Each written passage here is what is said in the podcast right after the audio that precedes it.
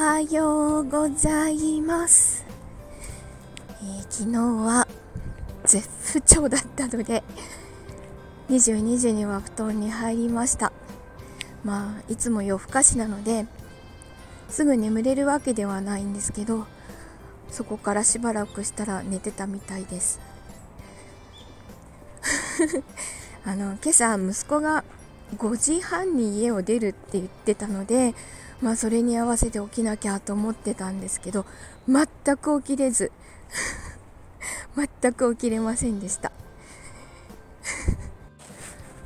お弁当はいらないよって言われててあの 今日はご飯だけ持って行って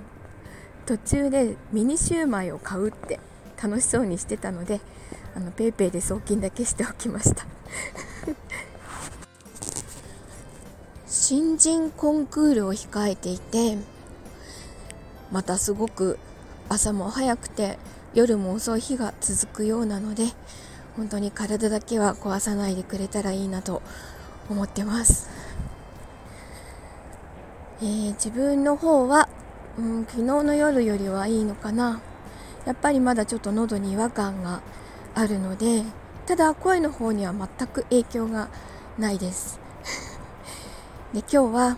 あの午後半休して呼吸器内科に行ってくるのでそこでちゃんと喉も見てもらってきます。そう呼吸器内科のあの予約ってその日の朝の7時にしなきゃいけないんですけど あの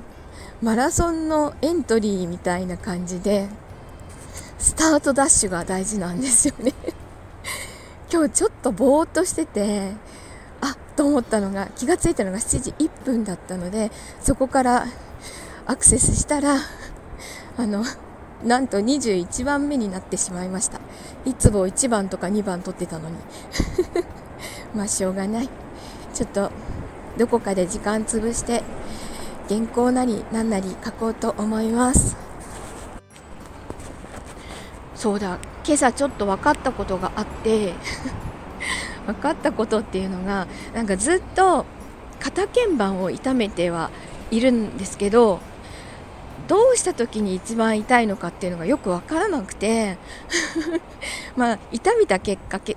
結果け？痛めたきっかけはちょっとムチ子とふざけ合っていてあの腕を変な方向に引っ張っちゃったんですよね。それがきっかけではあったんですけどそこから何をしたらすごく激痛が走るのかがよくわからないけど痛いっていう状態が続いていて今朝 今朝起き上がる時に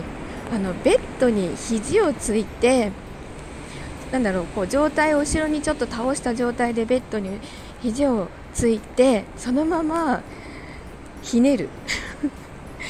ひねってしまうとこの肘を支点にして体をひねるっていうのかな。そうするととんでもない激痛が走るということが分かりました。結局いつも無理な体勢してるからじゃんみたいなね。それをしなければあんな激痛が走らないんだろうということでちょっと今後気をつけていきたいと思います。治療をしてるのに 痛めること繰り返してたら治らないので。すごく気をつけようと思います。さあでは今日も一日いい日になりますように。いってらっしゃい。行ってきます。